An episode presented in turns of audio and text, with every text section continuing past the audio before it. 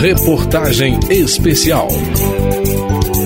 O modelo de federação partidária será colocado à prova pela primeira vez nas eleições deste ano. Esse novo modelo substitui o modelo de coligação nas eleições proporcionais. Acompanhe na reportagem de Eduardo Tramarim o que muda nas eleições com as federações de partidos políticos. O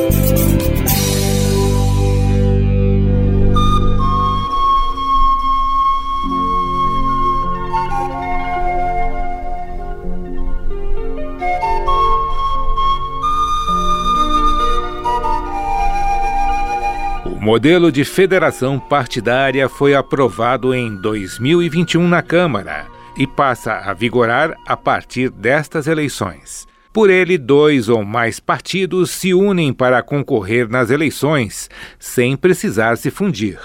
Diferente da coligação, que é uma aliança temporária não programática com o único objetivo de somar votos durante a eleição, para que os partidos tenham mais chances de ocupar vagas nos legislativos, e que são encerradas tão logo sai o resultado das eleições, a federação se mantém por quatro anos e obriga os partidos que a constituem a atuar com um programa comum nas eleições para deputados federais, estaduais e distritais. Como se prolonga no tempo, vale também para as eleições seguintes de vereadores.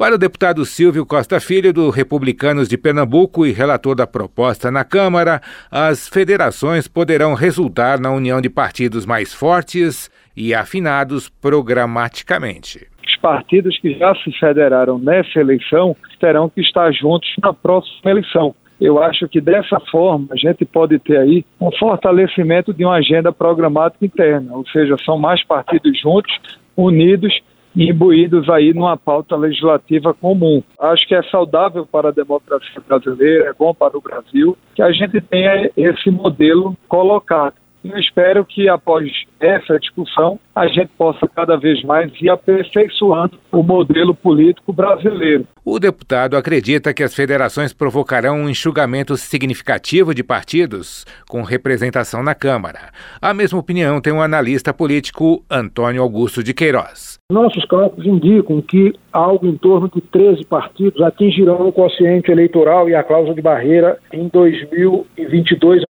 e outros que eventualmente podem não ter atingido, mas que eles vão ter representação no parlamento e aí eles vão ter que decidir como funciona no futuro, se fazem fusão com outro partido pré-existente ou se incorporam a alguma federação para ter mais efetividade no desempenho da atividade parlamentar. Essa mudança poderá ter efeito sobre a governabilidade do país e dos estados, diz o analista político. Isso para o governo é bom porque facilita a governabilidade.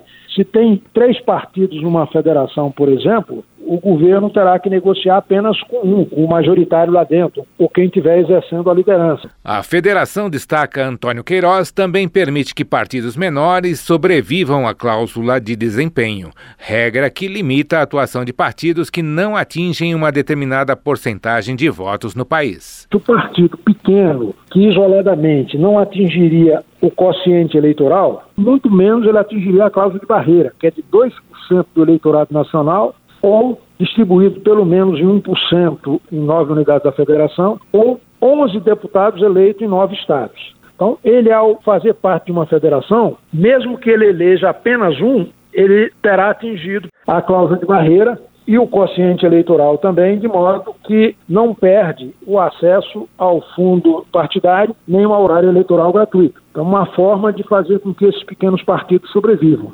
Para o deputado Silvio Costa Filho, a federação permite, num primeiro momento, a sobrevivência de partidos considerados históricos. Ela terminou beneficiando alguns partidos que corriam o risco de não passar na cláusula de barreira. Eles foram um pouco forçados a buscar esse caminho da federação. Então, esses partidos tendem a sobreviver por isso mas eu acho legítimo, por exemplo, o PCdoB, por exemplo, é um partido que tem 60 anos.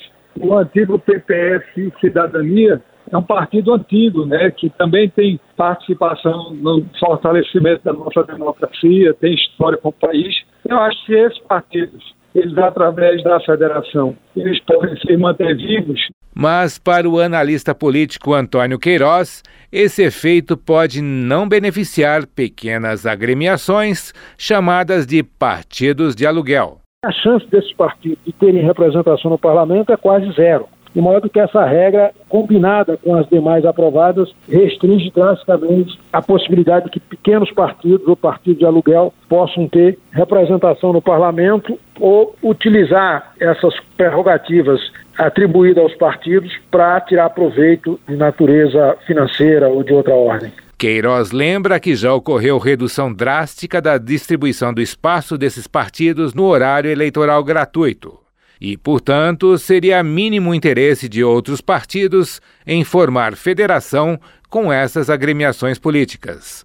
O analista político destaca ainda que partidos grandes também podem se beneficiar com as federações por meio das rodadas de sobras, que é a segunda rodada de distribuição de vagas legislativas logo após a apuração do quociente eleitoral. Os partidos ou federações que tiverem mais votos têm chance de ocupar maior número de vagas, especialmente na distribuição do chamado sistema de sobras. Ganham os pequenos e ganham esses médios ou grandes que fizeram federação com os pequenos, porque eles agregam votos e no sistema de sobras eles vão se beneficiar enormemente. Se um partido deixar a federação antes do prazo limite de quatro anos, perde o acesso aos recursos do fundo partidário e ao horário eleitoral gratuito. É uma penalidade considerada muito forte pelo analista político, que aposta que os partidos se manterão juntos todo o período. Antônio Queiroz lembra ainda que em cada federação os partidos vão ter que criar um regimento próprio para disciplinar como vão se relacionar e distribuir o poder. Os partidos vão continuar tendo o seu nome específico, sua autonomia administrativa, financeira, etc. Mas, para efeito de atuação no parlamento, terão liderança única e tudo vai ser acordado entre eles como proceder. O melhor caminho para isso é estabelecer um regimento que preveja as regras de atuação, rodízio de liderança, de relatorias, etc., de tal modo que eles possam conviver pacificamente. Tá faltando homem, doutor, sai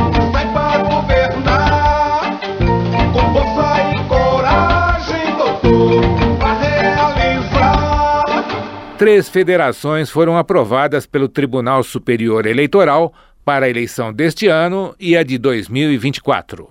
A do PT, PV e PCdoB, a do PSOL com a Rede e a do PSDB com o Cidadania. É bom lembrar que as coligações não desapareceram. O modelo deixou de ser efetivo para eleições proporcionais, mas permanece nas eleições majoritárias para presidente da República, governadores, prefeitos e senadores.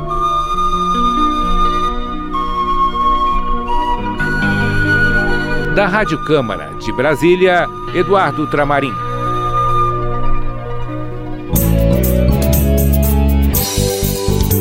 Acompanhe amanhã, na segunda reportagem desta série sobre as eleições 2022, o debate sobre as regras do financiamento eleitoral. Reportagem especial.